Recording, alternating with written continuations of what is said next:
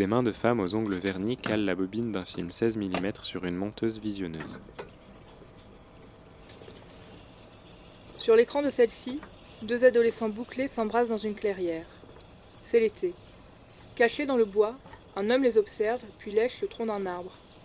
L'ado blond dégrafe la ceinture du brun en lui lançant un regard suggestif. Le voyeur semble se masturber en les observant. La bobine accélère. Le jeune brun prend le blond par derrière. La bobine s'arrête et avance au ralenti, image par image.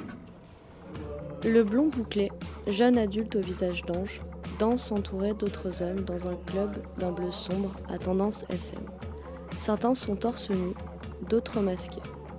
Tout en se mouvant avec désinvolture sur la piste de danse, l'ange dévisage un homme portant un masque lacéré. Adossé contre un mur, l'homme au masque se caresse l'entrejambe. Les mains de la monteuse marquent un photogramme sur la pellicule. La bobine redémarre en accéléré et en arrière. L'ange blond marche de dos, dans un couloir plongé dans une pénombre bleutée. Un oiseau s'envole près de lui. Il découvre l'homme au masque adossé contre un mur. Celui-ci pose sa main sur sa nuque, de profil. Les images des deux ados apparaissent à l'écran de la visionneuse. De profil, ils s'embrassent dans la clairière. Dans le couloir sombre, le brun masqué retourne l'ange contre le mur et lèche sa nuque. Avec une languette de scotch, la monteuse colle deux chutes de pellicule. Elle fait glisser la bande de pellicule ainsi constituée entre ses doigts. Dans une pénombre rougeâtre, l'ange est allongé sur le ventre. L'homme masqué l'attache avec une corde. Il lui caresse la tête, lui arrache son slip. Dans la clairière, l'ado blond fait une fellation au jeune brun qui lui caresse la tête. Le voyeur se masturbe. Sur le lit, baigné de lumière rouge, l'homme masqué glisse sa main dans sa braguette et en sort un godemiché en cuir noir. L'ange, attaché et bâillonné, transpire, au fer. L'homme brandit le sexe de cuir noir. La lame d'un couteau jaillit de l'extrémité. L'image 16 mm du voyeur qui se masturbe apparaît. Plein cadre. L'homme au masque poignarde l'ange. Le jeune ado brun prend le blot par derrière. L'ange agonise. La monteuse coupe un fragment de pellicule. Du sang se répand sur les draps, sous le corps de l'ange blond. Noir à l'écran, le titre du film apparaît en bleu et rouge, Un couteau dans le cœur. Bonjour, Raphaël Lefebvre et bienvenue dans ce premier épisode des, des Rosalie. Merci d'avoir accepté l'invitation d'être notre premier invité. Eh ben bonjour et de rien. On est très content de, de t'avoir avec nous parce qu'on te reçoit donc aujourd'hui pour ton travail de monteur sur le film Un couteau dans le cœur, le film de Yann Gonzalez euh, de l'année dernière. Euh, et c'est un film qu'on a beaucoup aimé, notamment pour son montage. Euh, mais peut-être avant de, hum, de parler du travail en tant que tel sur, euh, sur ce film-là, est-ce que tu peux revenir peut-être sur ton parcours et qu'est-ce qui t'a amené euh, vers le montage? En fait, j'étais passionné par le cinéma dès, le, dès la- l'adolescence. Et voilà, j'ai fait une, comment on dit, une, une option ciné. Et après, j'ai entendu parler d'une classe prépa qui s'appelle Cinésup au lycée Guisto à Nantes, qui, euh, qui est un peu la, la seule dans, de ce genre en France, qui est vraiment une prépa euh, entièrement dédiée au, concours des écoles de cinéma. Et c'était un peu le bonheur, parce que c'est comme si tu continuais le lycée, mais où toutes les matières euh, se rapportent au cinéma. Et, euh, et voilà. Et en fait, euh, en entrant dans cette prépa, je pensais vouloir faire des films euh, au sens large. Donc, euh, j'a- j'avais pas une idée très précise de ce que c'est exactement un réal ou autre chose, mais j'avais des idées de films en tête. Et c'est pendant cette prépa que j'ai découvert la pratique du montage, parce qu'on passait tous, euh, voilà, on faisait tous des petits films qu'on montait soi-même.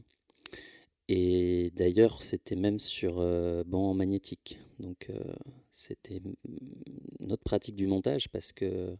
Peut-être décrire ce que c'est banc magnétique pour que bah, tout le monde euh, C'est-à-dire que c'est l'époque où, euh, où on filmait sur des, des cassettes, donc des, des- des bandes magnétiques, HI8 ou Umatic. Et donc le montage consistait à avoir une, une cassette de rush à gauche, une cassette master à droite, et à, voilà, à mettre des points in et des points out dans la, à partir de la cassette de gauche et à écraser sur la cassette de droite.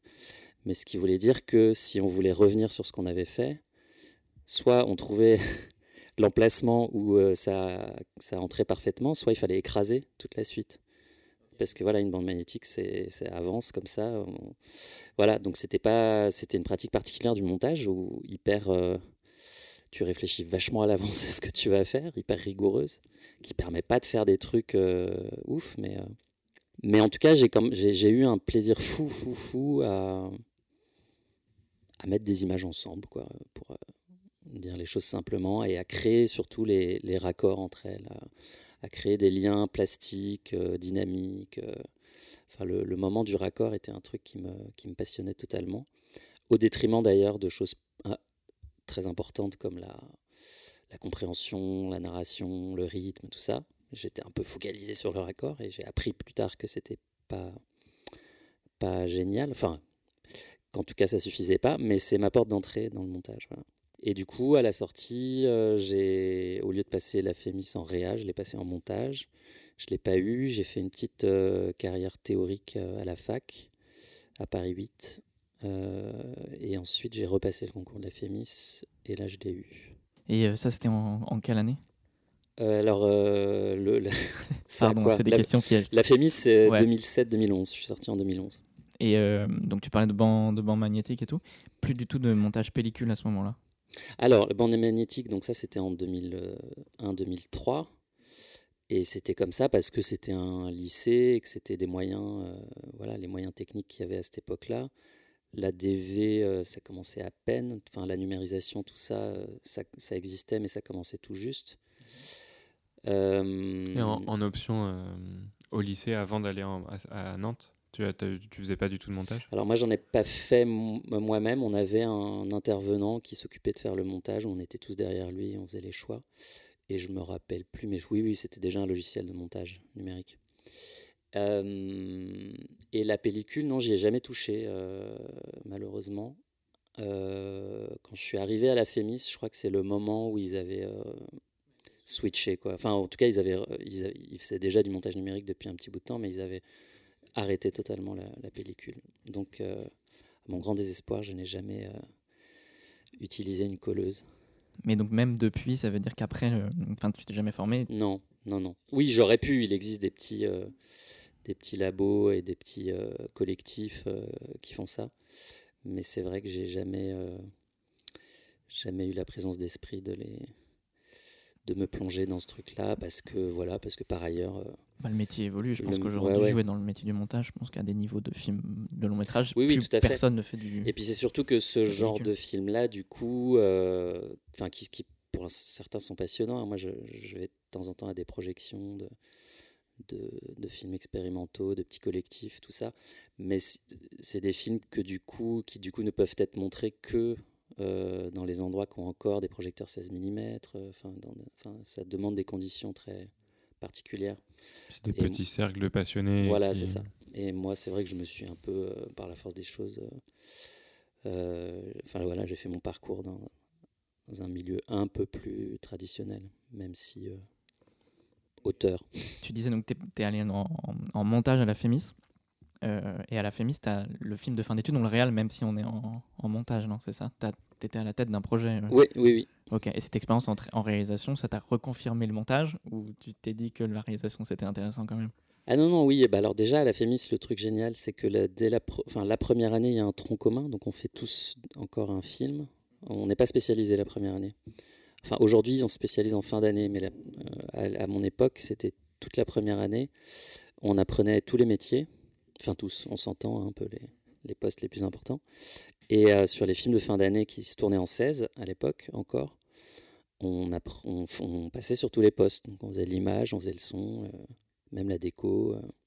Par contre, on montait soi-même son propre film. Son propre film était écrit, réalisé, monté. Beaucoup de casquettes. Voilà. Mais le reste, on le faisait sur les, les films des autres. Et en montage, en troisième année, on, a, on réalise un autre petit exercice qui s'appelle l'exercice trucage qui sert à apprendre principalement After Effects, enfin les logiciels d'effets spéciaux, et donc où on doit enfin, écrire et réaliser un petit projet qui justifie l'utilisation d'effets spéciaux. donc j'ai fait ça aussi, et à la fin, effectivement, il y a le travail de fin d'études. Tout ça pour dire quoi que alors oui que d'une part ma passion pour le montage n'a fait que se confirmer et s'amplifier, mais euh, que j'ai toujours, euh, toujours envie de réaliser. D'ailleurs, je l'ai fait. Parce il y a deux ans, j'ai réalisé un premier court métrage euh, qui s'appelait Nos désirs, et que là, je suis en train d'écrire le deuxième. Un cours encore, du coup? Ouais. Ok. Trop chouette. Et tu disais justement que mm, dans la prépa, tu étais très attaché au, au raccord et que tu comprendrais plus tard que c'était peut-être pas forcément la bonne voie. C'est à la FEMIS que tu t'es ouais, as changé d'avis? Ouais. Mm. Parce qu'on te l'a euh, dit ou parce que tu en as pris conscience seul sur des exercices euh, Un peu des deux, oui, je crois qu'on a dû me le dire. Parce qu'en fait, la, la, la, la, comment dire on a, J'allais dire, on n'apprend rien. Euh, techniquement, on nous apprend pas des, je sais pas comment dire, des, des, façons de monter, des méthodes de montage, des, des règles euh, voilà. Par contre, on fait beaucoup de. On pratique et on analyse, on pratique et on analyse, on pratique et on analyse. Et c'est vrai qu'il euh, il revenait assez souvent de ma façon de monter que. Euh, que comment dire. il y avait une espèce de, de oui, de voilà, d'obsession sur, sur, sur les raccords et moins sur sur la narration, sur les durées, sur, les, sur la compréhension. Et, donc j'ai appris un petit peu à me, dans, dans, les... Là pour le coup, ouais, si, dans les méthodes de travail, à avoir euh, un peu d'abord une vision d'ensemble et puis ensuite aller plus, euh, plus dans le détail. À pas trop me, me jeter à corps perdu tout de suite dans, dans, dans l'enchaînement des plans. En sortant de la Fémis, tu montes direct ou tu fais de l'assistana ou tu... Alors un un peu des deux. J'ai eu un, en fait, j'ai une chance inouïe, c'est que pendant la FEMIS, j'ai fait mon stage euh, à Lisbonne sur euh, le, le, dérochage d'un film de Jean-Pedro Rodriguez et Jean-Louis D'Amata, qui rentrait tout juste de Macao avec euh, des heures et des heures de, de, de, de, vue de Macao et qui pensait commencer le montage cet été-là. Et en fait, ils avaient tellement de, tellement de matière et ils il la triait et la nommait de façon tellement méticuleuse que j'ai passé un mois et demi sur une chaise à les regarder euh, des rochers, ce qui était à la fois euh, très instructif et légèrement frustrant quand, euh, quand tu sais que les autres ont fait des stages où ils ont mis la main à la pâte. Quoi. Mais du coup, j'avais un avantage non négligeable l'année d'après, quand ils ont enfin trouvé l'argent pour se lancer dans le montage proprement dit c'est que ils ont trouvé de l'argent en France en fait, enfin une coproduction en France, qui du coup pour avoir l'argent d'une CNC il fallait un monteur français. Et donc j'avais l'avantage de, bah, d'une part de parler portugais, d'autre part de connaître les rushs. Et de voilà. Et donc en sortant de la FEMIS, j'ai monté la dernière fois que j'ai vu Macao. Et par la suite, euh, je suis revenu un petit peu à la case Assistana sur euh, la vie d'Adèle de Keshish, qui était un, une expérience. Oui, un gros morceau de montage, j'imagine. Et, euh, et après, euh, très vite, euh, très vite, ça a repris du côté du montage. court métrage, d'abord principalement, et puis, et puis assez rapidement les, les rencontres d'après minuit, le premier film de Yann. Et donc à partir de là, donc tu as monté les rencontres d'après minuit. Mhm. Après, avec lui, tu as fait Les îles. Les îles, ouais. Et après, Un couteau dans le cœur. Ouais. Et entre-temps, euh, il y a eu euh, plein d'autres courts-métrages, euh, un autre film avec Jean-Pedro Rodriguez qui s'appelle L'ornithologue. Et voilà. tu disais que du coup à la Fémis, on n'apprenait pas des manières de monter, etc. Est-ce que du coup, toi, tu as eu l'impression de les avoir apprises avant ou après, ou de jamais avoir eu vraiment cette, ce type d'approche par rapport au montage? Bah non, du coup, non, non, du coup, tu apprends, en faisant, quoi. Hmm. Tu apprends en t'adaptant au, au, type de projet, au genre de film. Euh, C'est un peu pour ça que je t'avais parlé de l'arti- la- l'artisanat, l'assistanat juste après. ouais. Parce beau- enfin, j'ai entendu plusieurs monteurs dire que c'est au contact d'autres Bah oui, monteurs qu'ils apprennent ce genre Bah, de bien choses. sûr, ouais. Et ça, c'est, mais je dois dire que c'était une, une- enfin, une frustration. Euh, c'est un truc que j'avais un peu dit euh, à l'époque à la Fémis. De... Mais ouais, la Fémis a une espèce de, euh, de grosse méfiance euh, vis-à-vis de tout ce qui serait règles, euh, méthodes ou je sais pas quoi.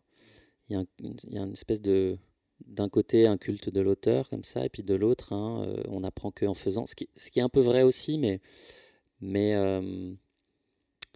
mais c'est bien aussi, je pense, de pouvoir apprendre en, euh, en se confrontant à la manière très concrète, très précise de faire de quelqu'un en particulier. Et ça, effectivement, je ne l'ai pas fait. Et par la suite, effectivement, comme j'ai pas été beaucoup assistant, euh, j'ai eu la chance de beaucoup très vite monter. euh, J'ai pas eu, j'ai pas eu ça. Ouais. Du coup, tu t'apprends des règles, tu, enfin, toi, tu Euh, oui, oui, tu t'inventes des règles. je m'en invente moi-même, ouais. Hmm. Je, je, je livrerai pas mes recettes, mais euh, j'ai des petites obsessions, j'ai des petites euh, façons de faire, j'ai des, bien sûr. Et puis, euh, et puis, puis j'apprends en faisant. Par exemple, ben, on va en parler, mais le couteau dans le cœur, c'était particulièrement intéressant parce que j'avais jamais monté un film aussi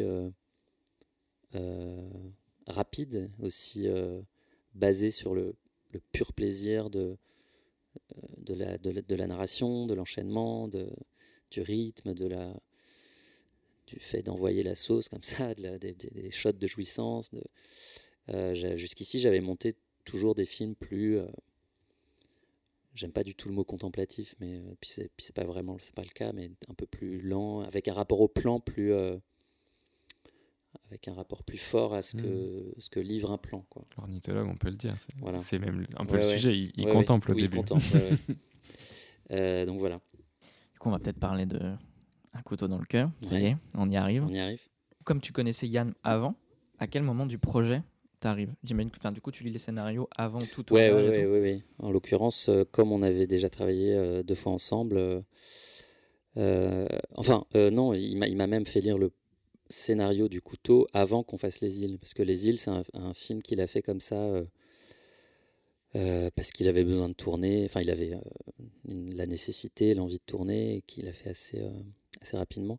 Mais oui, oui, donc très tôt, je- je- je- j'assiste au processus d'écriture. Enfin, je, pas, pas- pas tout le processus, mais il m'a fait lire deux versions de scénar avant que le film se tourne. Pour lui, c'était sûr dès le début que c'était toi, du coup. qui Ouais, ouais, ouais, film. ouais. Surtout que, c'est quand même un film dans lequel il y a du montage, donc j'imagine Ouais. que peut-être euh, tes retours euh, dès l'écriture, c'était peut-être intéressant aussi. euh, oui, oui, oui, et en même temps, je dois admettre que c'était déjà tellement, tellement bien construit, réfléchi, que, que en pur terme de montage, je suis pas sûr d'avoir dit des choses à la lecture du, du, du- du scénario. C'était plus des, voilà, plus mes ressentis sur des, des personnages, des répliques, des actions, des je sais pas quoi. Mais euh, et puis, je dois admettre que, euh, même si c'est euh, très important, penser, scénar... enfin, penser montage au scénario, enfin, surtout penser que va être le résultat, c'est pas si facile que ça. Et je serais bien en peine des fois de dire à l'avance euh, tourne pas ça, ça va pas nous servir au montage, ou j'aurais plutôt tendance à dire l'inverse, tourne plus de trucs comme ça, il y a de la matière, ou euh, parce que euh, bah parce qu'on sait jamais en fait. Et, et le- la preuve, c'est que quand on fait un premier bout à bout, c'est toujours de la merde. Donc, euh, donc euh, voilà. Donc des fois, on m'a demandé mon avis de, de monteur à l'étape du scénario. Et bon, je le donne si, je- si je peux, mais je trouve ça toujours très dur en fait. Hmm. Lire un scénario et donner mon avis, c'est pas, euh, c'est pas la chose la plus facile à faire. Et euh, alors, je rebondis peut-être un petit peu sur les îles, Mhm. mais est-ce que les îles et un couteau dans le cœur, c'est des projets un peu liés? Oui, bien sûr. il, y a ouais. beaucoup de, il y a beaucoup de comédiens qu'on retrouve dans les deux. il, y a Ouais, ce, il y a ce personnage euh, De tueur un peu monstre. un Ouais, peu ouais. monstre et tout. ouais. Bien sûr. Oui, oui, les îles, bah, comme il était, euh, il était euh, en période d'écriture et de préparation, de financement du, du couteau dans le cœur, euh, qui est euh, qui est un film pour lequel il a fait de gros, il avait une grosse envie, et il a fait de gros efforts de, de narration, de, de, de linéarité, de, de, plaisir du récit.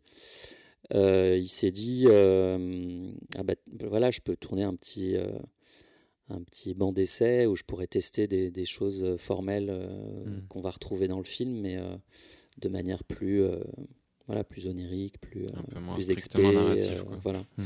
Et bien sûr, euh, ouais, du coup, on retrouve des, non seulement des acteurs, mais on retrouve le tueur masque, oui, enfin, l'espèce de monstre.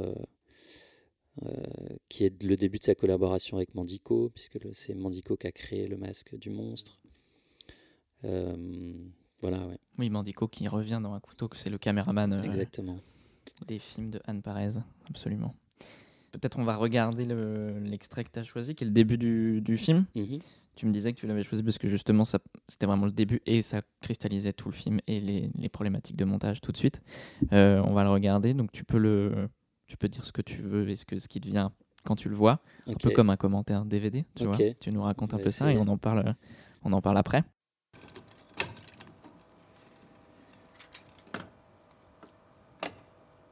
Bah, donc évidemment, il y avait le, plaisir de monter un film sur le montage. Et, euh, oui, la séquence de début, euh, elle a un intérêt, c'est qu'elle présente un peu euh, une, Elle concentre une figure de, style très très présente dans le film, qui est le montage alterné. Et mais je crois que c'est celle qui l'emmène le plus loin parce qu'il y a, il n'y a pas que deux régimes d'image, il y en a trois. Puisqu'il y a les, manipulations de la monteuse elle-même sur sa machine. Il y a ce qu'on voit là euh, sur, sa, visionneuse. Il y a ce qui se passe dans la boîte de nuit avec l'acteur qui est sur sa visionneuse. Et comme on verra un peu plus tard, le, le contenu euh, du film qu'elle monte devient en lui-même une, un régime d'image, comme si, euh, comme si le, voyeur du film devenait le voyeur, mais en fait j'anticipe un peu ce qui va se passer. C'est pas grave. devenait le voyeur de ce qui se passe dans la réalité.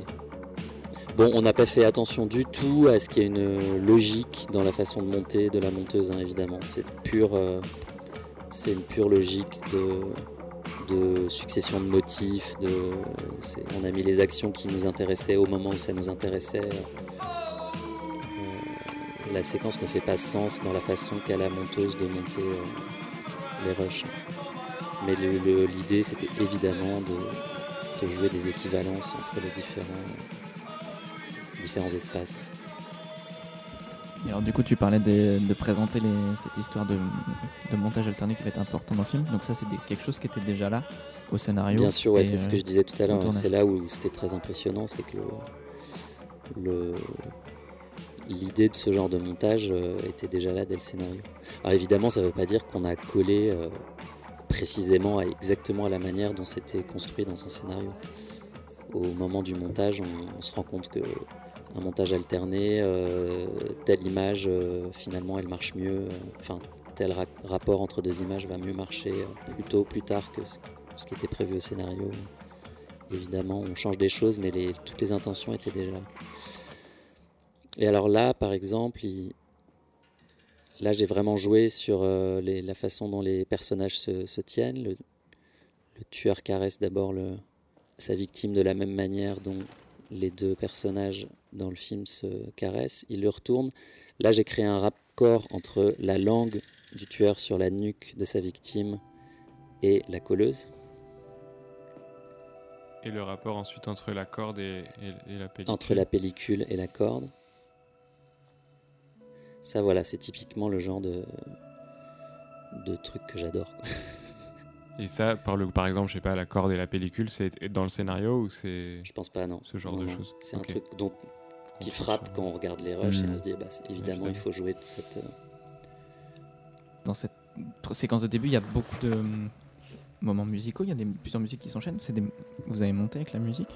Oui, alors. Euh, la première dans la boîte, euh, c'est une musique existante, ouais et euh, on, a eu, on, a dû enfin, on a dû essayer deux trois trucs. Et ça, par exemple, ça par contre, donc c'est une musique. oui, donc là, c'est ce que je disais sur le, le, le, voyeur.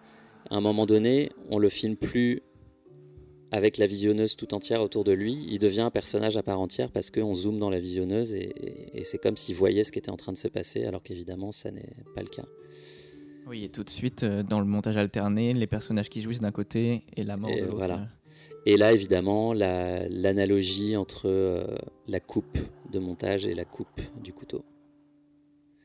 Et donc, pour revenir à la musique, euh, là, cette deuxième partie, c'est une musique euh, donc composée par Anthony, le frère de Yann, qui est le leader de M83.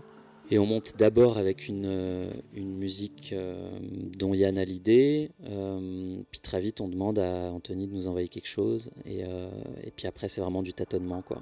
Il trouve pas tout de suite le truc, mais nous on trouve assez rapidement quand même la manière dont la séquence va s'organiser.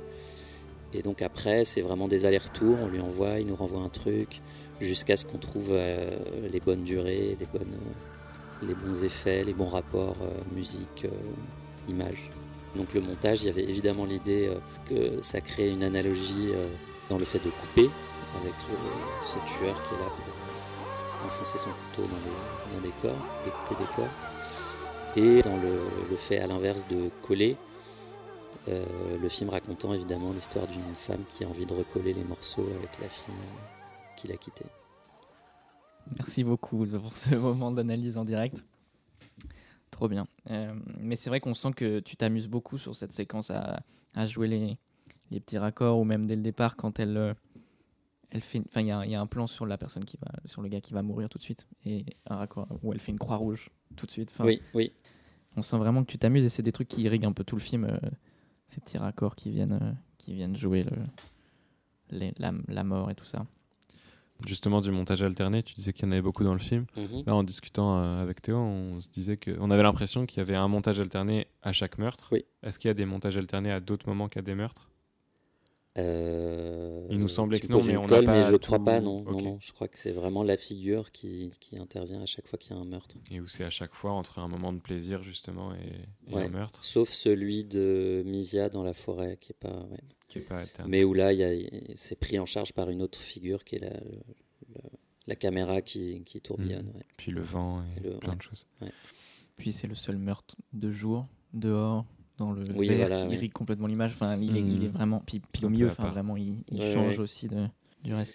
Et le dernier, euh, et à la fin, on tourne, on, on- on pousse le principe du montage alterné encore plus loin avec le split screen pendant la scène du cinéma, là où les choses se, se dénouent. Ouais, où Vanessa Où Paradis, Vanessa voit le Paradis film. se met à comprendre euh, pourquoi le tueur euh, tue, en fait. Et où elle revoit d'ailleurs tous les meurtres. Oui, voilà, c'est ça. ouais. Et pareil, qu'on qu'il y a aussi une, une explosion de montage parce que quand elle comprend, on revoit des flashbacks des meurtres et Voilà. des flashbacks du, meurtre, du meurtrier. Exactement. Et ça, c'était c'est de l'idée de montage aussi ou c'était prévu euh? Euh, les, les flashs, oui, oui, c'était prévu, puisqu'il les a. Enfin, je sais plus si c'était dans le scénario, mais en tout cas, il les a tournés en tant que tels. Ces flashs sont pas des sont pas des rushs qu'on est allé prendre dans les séquences de meurtre. Sont des sont des plans picturaux qu'il a pensés euh, en tant que tels. Euh, et le principe, euh, alors non, par contre, le principe du split screen, c'est inventé au montage, totalement. Euh, la première version, c'était pas un split screen, il y avait un champ contre champ entre le, visage de Vanessa et, et ce qu'elle voyait à l'écran, ou les visions qui venaient créer les analogies avec ce qu'elle voyait. Mais c'est en montant qu'on s'est dit, tiens, essayons un split screen. Le split screen, euh, en plus, il est vraiment à la limite parce que elle est à gauche, elle regarde l'image et on pourrait se dire qu'avec un angle bien placé, on pourrait Presque. physiquement presque avoir, Avoir les les deux. deux, en fait, ouais, ouais. c'est ouais, pas vrai, ouais. et qu'en même temps, on est à. On pas Un- très loin. ouais. Ouais, Pas c'est vraiment la limite limite. Euh, et du coup, d'ailleurs, il y a donc le film dans le film. Ouais. Tu l'as monté aussi? Oui, oui. Il y a une partie Euh, vraiment de oui, oui, travail du de ça. coup, il y a, oui, oui, il y a eu un- une période assez marrante qui est euh, en- pendant le tournage, quoi, où euh, ils tournent. euh, bah, c'est les premières choses qu'ils ont tournées en fait. Donc, au tout début de tournage, ils ont tourné les, les petits pornos, et donc il a fallu, euh, il a fallu, euh, oui, les monter. et, du, et les envoyer au labo pour qu'ils les mettent en pellicule et qu'ils soient projetés sur le tournage. Hmm, C'est pas incrusté du tout. Eux, ils les ont sur le tournage. Non, ils les ont sur le tournage, ouais. ouais. Donc tu as monté de sperme et d'eau fraîche. J'ai monté de sperme et d'eau fraîche. Je l'ai même monté deux fois parce qu'on a fait une, une version un petit peu plus euh, dynamique pour le DVD Ok, bah oui, dans les bonus, il y a. que, que dans le film où elle, n'est pas elle celle du prend film, un petit peu plus son temps. euh, parce que ça, parce que aussi le fait, je- je- on a fait exprès, ça il fallait y penser. J'ai fait exprès de monter un peu large les films dans le film.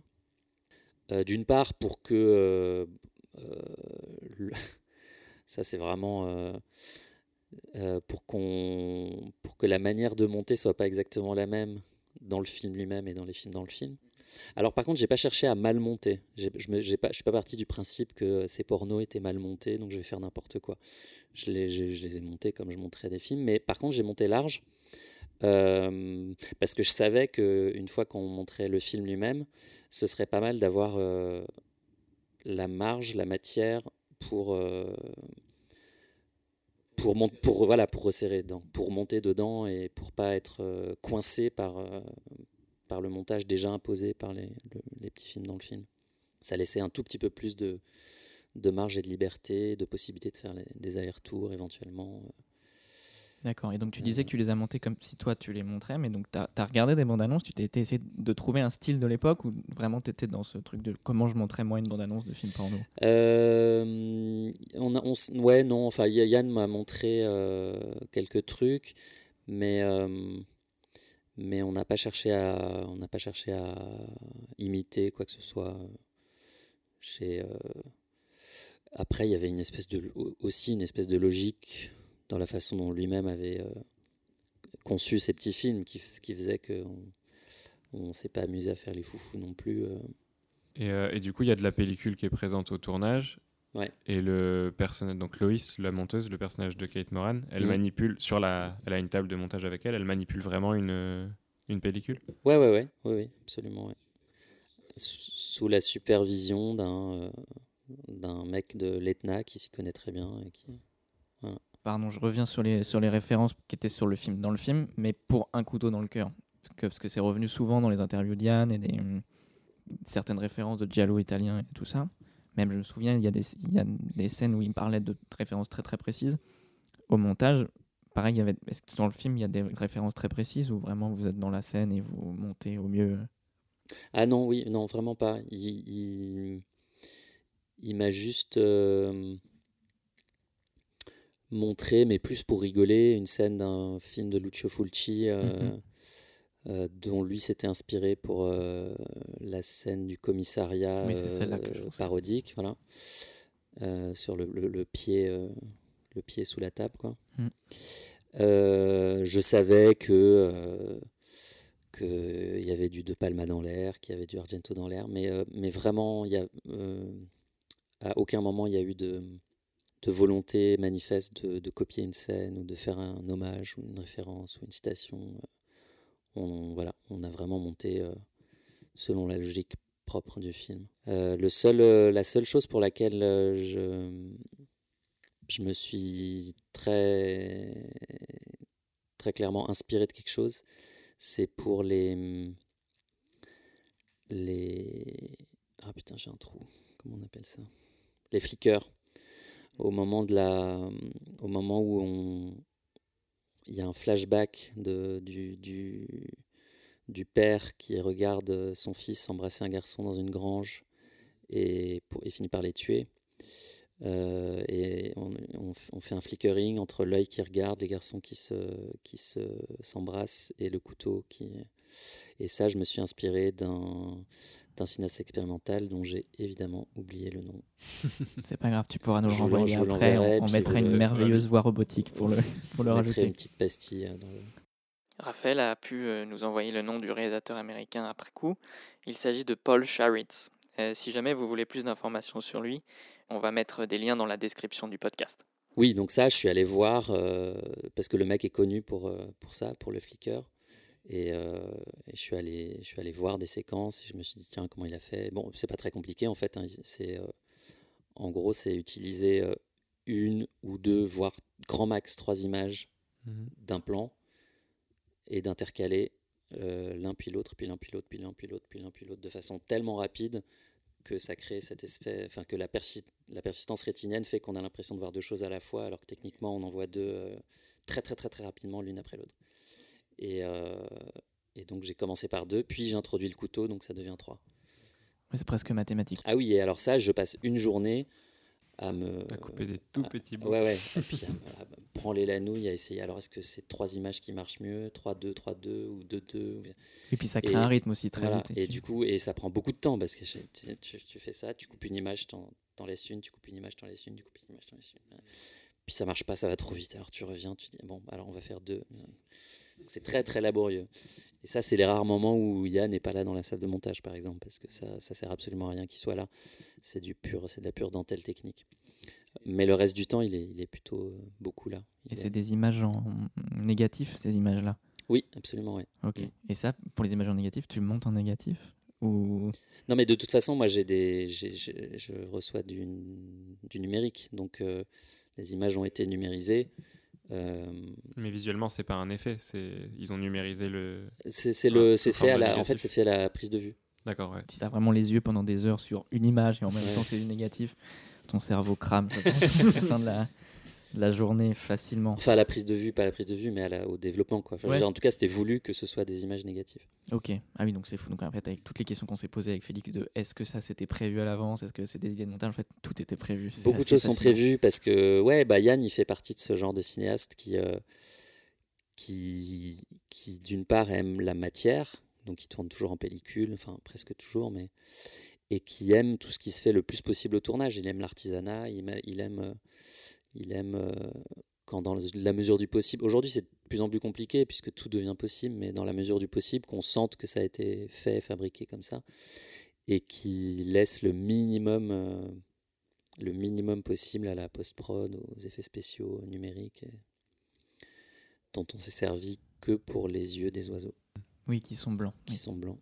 Et des effets d'étalonnage comme dans la scène qu'on vient de voir, je crois que quand il est sur le lit, avant qu'il se fasse poignarder, le, L'image euh, est de plus en plus rouge. ça, c'est au tournage. C'est au tournage aussi? Waouh. C'est un, effet de lumière. En fait, l'idée, c'est qu'il y a une petite lampe euh, devant, là, qui. Genre une lampe enfantine qui, fait, qui, qui balance du rouge. Hein. Et, oui, oui, ça, c'est le genre d'effet. Parce que ça va avec un zoom, ça va avec. Enfin, du coup, la durée de ton plan, toi, arrivé au oui, montage, alors, ça, alors moi, ça me. Bah non, parce que ça, il, ne prévoit pas tout à fait au, euh, au tournage. Euh, les moments qui vont être rouges, les moments qui vont être euh, moins rouges. Par contre, moi, du coup, ça, ça, parfois, ça, quand je veux absolument jouer la continuité, ça réduit les, possibles parce que je dois chercher les moments dans le rush où c'est rouge.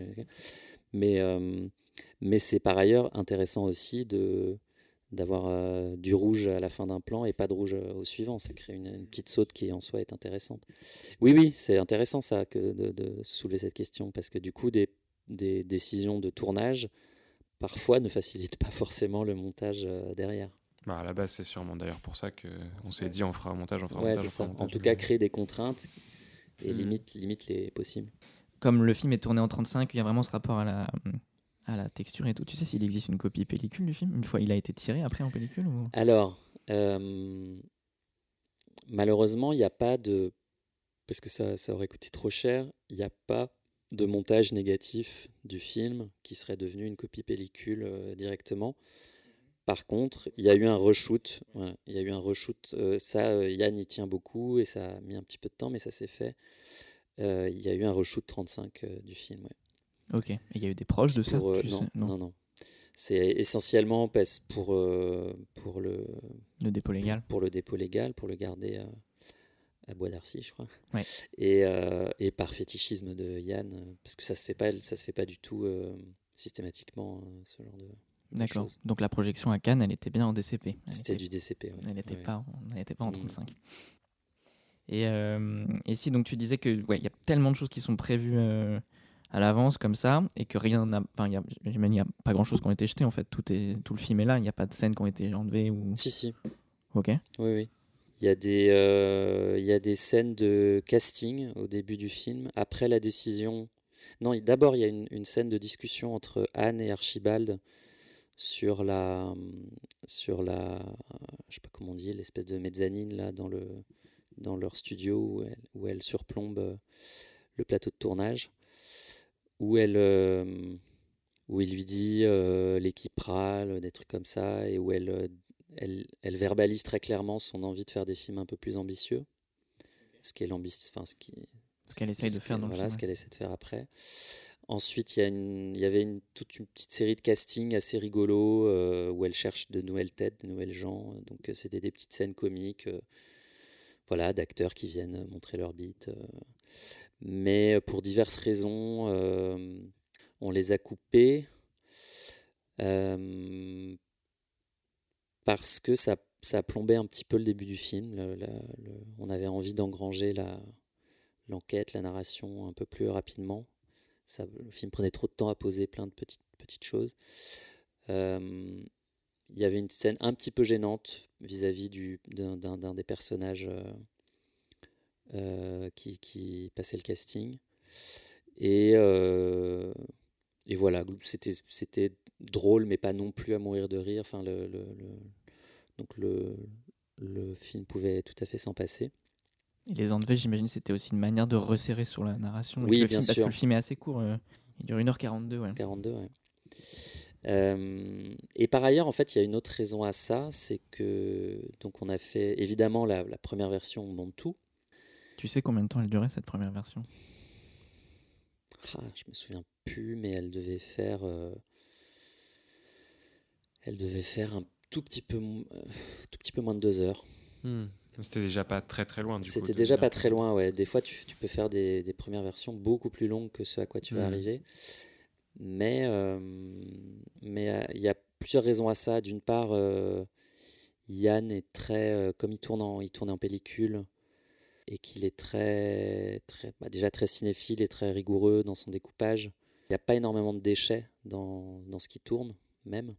ensuite, on savait que le film avait besoin d'une certaine euh, vélocité pour, euh, pour euh, marcher. Donc on a assez vite monté plutôt rapide, mais je vais y revenir. Et donc voilà, et donc effectivement assez rapidement, le, la, la, oui, on, on, est abouti à une version qui tournait autour de 2 heures et qui ne faisait pas de 2h20 ou 2h30, voire plus, comme ça peut parfois être le cas quand on fait son premier ours, parce qu'on n'avait pas monté large déjà. Mais j'en viens à ce que, ce que je voulais dire, c'est que euh, on a regardé la première version et on s'est dit... Euh, bon, de toute façon, il y a un truc qu'il faut savoir, ce que je disais au tout début, euh, une première version, ça marche jamais. Vraiment. Les intentions de tournage, d'écriture, de tout ça, ça suffit pas en soi. Il s'est passé des choses sur le tournage, il y a toujours des problèmes. Enfin bref, donc une première version, ça ne marche jamais. Mais celle-là, on se disait, on, était un peu perplexe, on se disait merde, on sent qu'il y a un film, mais, euh, c'est mou, quoi, c'est pas, pas là. Et puis, euh, et puis surtout, on, se disait, mais que, raconte le film en fait? Et on s'est vite dit que on n'était pas assez centré sur Vanessa, sur le personnage d'Anne. Que une des ambitions, c'était de faire exister toute une petite troupe autour d'elle, des personnages secondaires ou en couleur, qui a un, un effet collectif qui, bon, à mon avis, est quand même un petit peu resté euh, dans le film, mais que c'était pas non plus un film choral, c'était pas un film de troupe, c'était quand même un film sur un personnage qui se bat euh, sur deux fronts euh, dans, sa, dans sa vie, et que du coup, il fallait être à fond avec elle. Et donc, on, s'est appliqué à deux choses. D'une part, dans toutes les scènes, être le plus possible sur Vanessa. Par exemple, dès la scène de la cabine téléphonique du début, ne pas être strictement égalitaire entre les deux, mais être un petit peu plus sur les émotions de Vanessa quand elle se fait larguer par, euh, par euh, Loïs. Et la deuxième chose, euh, resserrer les boulons partout, partout, partout, partout. En fait, j'exagère un petit peu, mais j'ai littéralement raccourci chaque point in, chaque point out de tous les plans du film parce qu'il était juste un petit peu trop mou. Et il avait besoin de, vitesse, quitte à, on, en est assez conscient, à devenir quelque chose de très dense, très voilà, très où on n'est pas sûr, euh, peut-être que ça va trop vite pour tout comprendre, mais le, le, le film avait besoin d'épouser l'énergie du personnage et de jouer à fond la carte du plaisir jouissif d'être dans un récit qui avance. Qui oui, avance. surtout que le film, au-delà du montage, il pousse les potards très loin, dans la déco, dans le jeu, dans tout, et mmh. je pense Donc que c'est bien de le suivre au montage au aussi. Montage aussi ouais. Et peut-être cette scène post-générique, Félix Ouais, c'était une de nos grandes questions. la, la scène qui apparaît à, à la- après le générique. Ouais. Pendant le générique. Pendant le ouais. générique, en fait. Enfin, Ah oui, pendant, ouais. c'est vrai. Mais je crois qu'il finit et elle continue Il toute finit et elle continue. C'est ouais, ça. ouais, ouais. Et du coup, ça, c'était, c'est écrit avant, c'est une envie. euh, Enfin, raconte-nous en fait. Juste. Alors ça, c'était euh, bah, c'était le- l'épilogue du film. Mais euh, du coup, euh, bah, typiquement, c'est le genre de truc à l'écriture, on a l'impression que ça, ça, ça marche très bien. Et puis, on regarde le film, et il y avait un petit effet triple fin. Parce que ça se termine... Enfin, l'intrigue se résout au cinéma, jusqu'à la mort du tueur. Il y a un petit conte euh, raconté depuis euh, outre-tombe par la voix de Loïs qui, qui pour les, pour euh, les, spectateurs qui n'auraient pas tout compris, dans, recolle un petit peu les morceaux. de- enfin, de... Et puis, parce qu'on m'a dit, ouais, ça va, on a l'impression qu'on me prend pour un idiot. Et, ben, moi, je trouve qu'il n'y a pas que ça dans cette scène. Il y a sur... enfin, D'abord, elle est- c'est une, c'est une très belle histoire d'amour. quoi. Enfin, il y a un truc euh, très euh, lyrique et tendre, et je trouvais ça très beau de d'offrir au personnage de Guy et de C'est marrant, c'est exactement le trajet que j'ai eu, je crois, en tête. Au début, le réflexe du Oui. c'est explicatif Ah, pourquoi et tout, tout, ouais. et puis après de se dire euh, mais ce personnage, il a, on l'a pas vraiment fait exister. Bah voilà, c'est ça. En fait, c'est une façon de re- récupérer tous les flashbacks du film, mais qu'on a vu, mais qu'on a vu que sous forme de flash, et de, et voilà, et d'offrir la, petite histoire qui, euh, par laquelle tout est né en fait. Et donc euh, voilà, et donc pouf, deuxième, deuxième fin, c'est déjà en quelque sorte un épilogue. Et deuxième épilogue, euh, cette scène, bah, on peut y projeter ce qu'on veut, mais voilà, un peu onirique d'un plateau de tournage où Oui, où tout le monde est en blanc. tout le monde est en blanc, Loïs euh, réapparaît. qui est une scène euh, à laquelle Yann me tenait euh, plus que tout. Il était hors de question de la, de la couper. Mais du coup, j'ai proposé, je lui ai dit, mais euh, si on commençait le générique dessus, il y a qu- quelque chose d'assez beau, c'est que bah, c'est justement une scène de tournage qui se passe dans la joie et tout, et le, c'est presque une manière de, tu vois, de, de remercier ton équipe euh, au, bon endroit sur le, film, et je me dis, euh, je me disais, ça, je pense, que ça, peut marcher. Et au début, il était pas très pour. Il voulait que la scène fonctionne pour elle-même, et du coup, il avait peur de la gâcher avec des crédits dessus. Et puis on fait un, test, euh, en présence, en plus c'est une, projection en présence du distributeur, donc c'était un peu, il y avait de la, l'enjeu dans l'air et tout. Et, euh, et Yann et le distributeur euh, sont hyper convaincus, trouvent que ça marche très bien. Alors il y a un risque énorme, c'est que comme on, fait les crédits que sur une partie de la scène, puisque la deuxième, évidemment, on voulait être à fond dans l'émotion de, Vanessa euh, et de Anne, Louis et Archibald. Bah, le risque, c'est est-ce que des spectateurs vont se lever et quitter la salle et pas voir la fin? Bon, voilà, c'est un risque qu'on a pris, qu'on a décidé de prendre. euh, euh, voilà, du coup, cette scène devient un petit cadeau pour euh, les cinéphiles qui prennent le temps de rester euh, lire les, Ouais. les crédits. Enfin, en tout cas, les principaux crédits, parce qu'en l'occurrence, c'est juste. En fait, techniquement, c'est un générique de début, en fait, cette, ce moment. C'est le. Enfin, c'est ce qui habituellement on met au début d'un film, c'est que les, les chefs de poste. Et c'est un truc qui est, qui est d'habitude fait au début, mais de plus en plus d'ailleurs, depuis ces dernières années, le- les films hollywoodiens parfois font ça. Ils, mettent à la fin le, ce générique de début et puis ils enchaînent ensuite avec le déroulant euh, de fin. Et tu parlais de proches euh, un peu avec des enjeux et tout, avec le distributeur. Est-ce que euh, vous avez monté le film dans l'optique de Cannes et vous avez été pressé de ça ou vous l'avez monté en se disant il sortira et il y a eu la surprise d'être sélectionné à Cannes? Euh, non, non, bien sûr. Enfin, tous les tous les films qui se qui se qui se montent en à la fin d'une année ou au tout début d'une de l'année suivante euh, pensent aller à, enfin le font pour aller à Cannes. Euh, donc oui, oui, bien sûr. L'id- L'idée c'était d'envoyer le film à Cannes. mais, mais, mais vous n'avez pas fini le montage à la enfin trop stressé et tout vous Non, non, parce tranquille, euh. on était bien. euh, oui, oui, non, on a même on a fini le montage en janvier. Donc euh, ça laissait. C'était combien de temps en tout Pour avoir une idée? Euh, 14 semaines.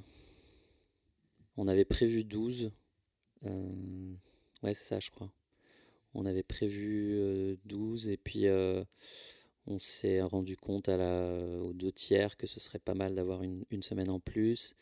Et puis après, il y a les petites retouches qu'on fait ponctuellement quand, une fois que le montage son a déjà commencé, mais qu'on a encore des petites idées, etc., etc.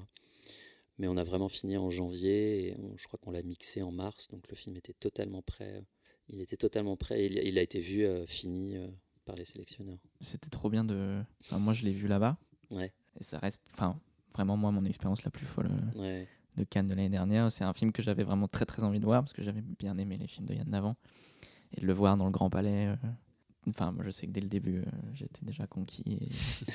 Et, c'est vrai que cette scène post-générique, c'était le cadeau à la fin, quoi. Vraiment. Ouais, c'était quelque chose. Et je sais pas si tu te souviens, les, les gens ont commencé à se lever quand ils ont vu les premiers crédits arriver.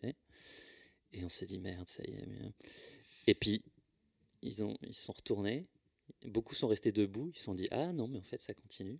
Et religieusement, ils sont quand même tous restés. Euh, enfin, quasiment tous, parce que je pense qu'il y a beaucoup de gens qui n'ont pas du tout aimé le film. Mais il y a des gens qui étaient partis. Il y a des gens qui étaient partis euh, pendant le film. Mais ceux qui étaient là debout, il y a une espèce de, ouais, de, de sidération, de ah non, il se passe encore quelque chose, et ils sont restés. Euh. Ouais, bah oui, bah c'est quand même vraiment une proposition et on est à Cannes, donc forcément, il peut, en fait, il peut se passer des choses tout le temps. Par ailleurs, il me semble que euh, Frémo avait fait en sorte que les, les portes soient pas euh, ouvertes euh, avant la fin du, générique. Donc que les gens qui partaient le faisaient vraiment par choix et, devaient ouvrir la porte. Parce qu'après, ils, ils, ouvrent les portes. C'est le premier film que tu as monté qui était en sélection officielle à Cannes Comment ça se passe? Est-ce qu'il y a, je sais qu'il y a peut-être le dernier d'ailleurs. Oh. J'espère pas. On te le souhaite pas. Mais euh, comment ça se passe? Je sais qu'il y a une proche test la veille. Toi, tu assistes à ça en tant que monteur euh, Ouais, ouais, ouais. Tu participes à ah, ça? Ça, c'était un moment magique. Euh, en fait, donc les proches tests évidemment se passent la nuit parce que le jour il y a des séances tout le temps, même, enfin même jusqu'à tard. Et, voilà, donc on nous offre un petit créneau euh, bah, tous les films qui vont être projetés le lendemain. Euh, Donc on arrive après euh, Nadine Labaki, qui vient de faire son test, à 4 heures du matin. Donc en fait, j'ai, dû aller me coucher genre vers une heure et puis. Mais tu te relèves. Deux heures après, je me suis. Mais j'avais, j'avais hyper envie d'être là. Alors, en tant que monteur, on, on c'est pas obligatoire d'être là. Mais euh, moi, je, moi, je trouve ça hyper important. Je trouve que ça fait partie de mon boulot d'aller jusqu'au bout, euh, d'être présent à l'étalon, au mix, euh, au projet test. Évidemment que le mixeur et l'étalonneur, c'est plus important parce qu'ils vont être vraiment là pour régler les, ils ont encore la main sur. Ils ont la main sur la manière. Oui, moi j'ai plus la main sur la manière dont le film va être montré, monté. Mais par contre, je peux donner mon avis. Et, euh, au son, je donne assez souvent. Enfin, on se, on se, on se concerte avec euh, Yann et le mixeur. Et voilà. Et donc, c'était magique parce que donc on arrive dans les coulisses, on arrive par derrière. Euh, on entre dans un vraiment. oui, tu as l'impression d'être dans les coulisses d'un théâtre. Puis tout d'un coup, tu arrives direct sur la scène et là, tu vois, je sais pas combien il y a de place, 2000 Ouais, je crois que c'est 2000. 2000 mm. Vide, là, devant toi. Et puis, euh, on te fait une petite projo privée. C'était waouh. Et alors, le lendemain, quand tu arrives de l'autre côté, parmi les spectateurs, euh, tu as l'impression de pas du tout être au même endroit. Et, euh, et là, il y a aussi un, un, effet assez intense, mais du fait que cette salle est remplie et que les gens vont voir ce que tu as fait. Euh, et, voilà, et donc on fait, les, on fait les tests et on décide, est-ce que trop fort, pas trop fort. On voulait balancer la sauce, mais on nous dit attention. Euh, euh, enfin, oui, on voulait balancer la sauce, et du coup, il y a un moment où on a l'impression que ça peut être trop fort, mais on nous dit oui, mais n'oubliez pas que 2000 personnes vont absorber le son, et que donc c'est peut-être pas trop fort. Enfin bref, voilà, c'est un équilibre à trouver. Oui, en plus, ça n'arrive jamais de projeter son film dans une salle de 2000 personnes. Donc c'est vraiment des questions que seuls les projectionnistes qui sont là sont au courant mmh. de, oui, mais ce, truc-là, c'est vrai dans une petite salle aussi. oui, bien hein. sûr. Tu fais toujours attention. Euh. Mais c'est démultiplié, quoi, fois 2000. Exactement. Après ce, ce film-là, euh, là, récemment, il y a M qui est sorti au cinéma, que tu as monté aussi, qui est un documentaire. Ouais. J'ai oublié de le préciser quand on enregistrait, mais on parle bien ici du film M, réalisé par euh, Yolande Soberman. Est-ce que tu peux peut-être nous parler de est-ce qu'il y a une différence pour toi entre monter un film documentaire et un film de fiction? Ben, euh, j'ai envie de dire oui, évidemment, en tout cas dans la, dans la méthode et dans le fait que euh, sur un film de documentaire, tu contribues beaucoup plus à l'écriture même du film. Mais euh, c'est le cas, j'ai envie, je sais pas comment dire, oui, j'ai envie de dire, c'est le cas au début du processus. En, en documentaire, tu vas tu vas devoir avoir une, euh, une, euh, une vision d'ensemble des rushs à partir de laquelle tu vas réfléchir de comment euh, raconter quelque chose avec tout ça. alors qu'évidemment, un film de fiction, les prises sont numérotées. donc tu commences par travailler dans l'ordre du scénario et puis tu vois, tu vois en fur et à mesure ce qui, ce qui marche, ce qui marche pas, mais tu tâtonnes beaucoup plus en documentaire. Mais arrive un moment où euh, ça se rejoint, parce qu'une fois, en, enfin, en gros, au moment où la structure a été trouvée, le, le travail est un peu le même et, et tu penses souvent le, même le documentaire en termes de fiction, en fait. Enfin, je veux dire, en termes de narration, en termes de qu'est-ce que ça raconte. Et, et c'est particulièrement cas sur M. Alors, M, c'est un cas particulier parce que j'ai, euh, je suis arrivé, j'ai pas, j'ai pas déroché, parce que je suis arrivé, Yolande avait déjà prémonté un bout à bout. Et pour le coup, il, voulait être prêt pour Cannes aussi. Je l'ai montré juste après, juste après un couteau, parce que c'est le même producteur en fait. Et donc après un couteau, la prod m'a appelé pour, pour aider Yolande à finir son film. Et donc il y avait Cannes en ligne de mire, mais là pour le coup, du coup, c'était hyper short en termes de, de timing. Et donc, euh, j'ai voilà, on est parti du bout à bout de Yolande, où il y avait déjà cette façon euh, vraiment très. qui n'appartient qu'à elle, cette façon très. Euh, jump cut, dynamique, un peu décomplexée avec la matière, c'est hyper marrant. Elle, elle, va, va chercher que les moments qui l'intéressent, que ce soit à l'image ou au son, et elle est, elle est cut, cut, cut, elle les monte bout à bout. Elle se, elle se fout complètement du, euh, du plan en tant que. Elle est sur l'information, quoi. Enfin, sur voilà, c'est ça, ouais, c'est ça. Elle euh, elle n'a pas cette doxa du documentaire ou, du, du, réel doit euh, durer dans le plan, je sais pas quoi. Où il faut garder, parfois il faut garder des, petits, des petits moments imparfaits parce qu'il y a quelque chose de beau au début et à la fin d'un plan. Elle, elle enlève tout ce qui l'intéresse pas, que ce soit à l'image ou au son. Elle, elle, bricole beaucoup. Et donc ça donnait au film cette espèce de, de, montage un peu heurté, comme ça, très vitaliste, qui allait très bien avec, je trouve, le, le personnage, et puis qui, qui constitue un, style en soi. Donc, euh, donc je me suis dit ça, il faut surtout pas que j'arrondisse les angles, enfin que je, faut que je respecte ça, c'est la, c'est son style quoi. Hmm. Mais par contre, ça, son bout à bout euh, partait dans tous les sens. Ça, et il y avait un effet de, très souvent un effet de redite, un côté un peu maniaco-dépressif où ça monte, ça descend, ça monte, ça descend, tu sais plus ce que ça raconte. Un mec qui tourne en rond dans son obsession, euh, les choses vont mieux, pouf, elles vont. Et, euh, et ça marchait pas quoi. Et donc on a, on a, on a beaucoup, beaucoup, beaucoup, beaucoup travaillé ensemble pour trouver le, le trajet du, du, personnage, quoi. Une, structure pour aller assez clairement du, de la euh, du fond du trou à la, à la réconciliation. À la...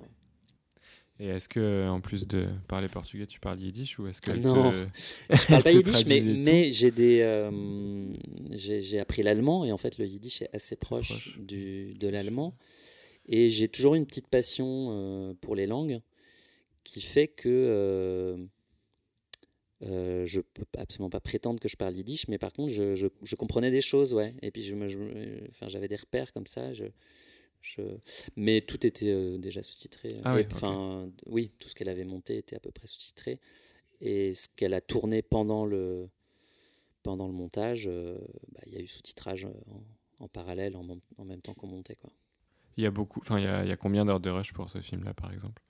Bah alors, justement, je, je, je, lui demandais l'autre jour, parce que je ne le sais pas. Ok, oui, vu que tu n'as pas euh, Mais elle, euh, pas énormément, parce qu'en fait, Yolande, euh, qui vient du, de la pratique de la pellicule, est plutôt économe. donc,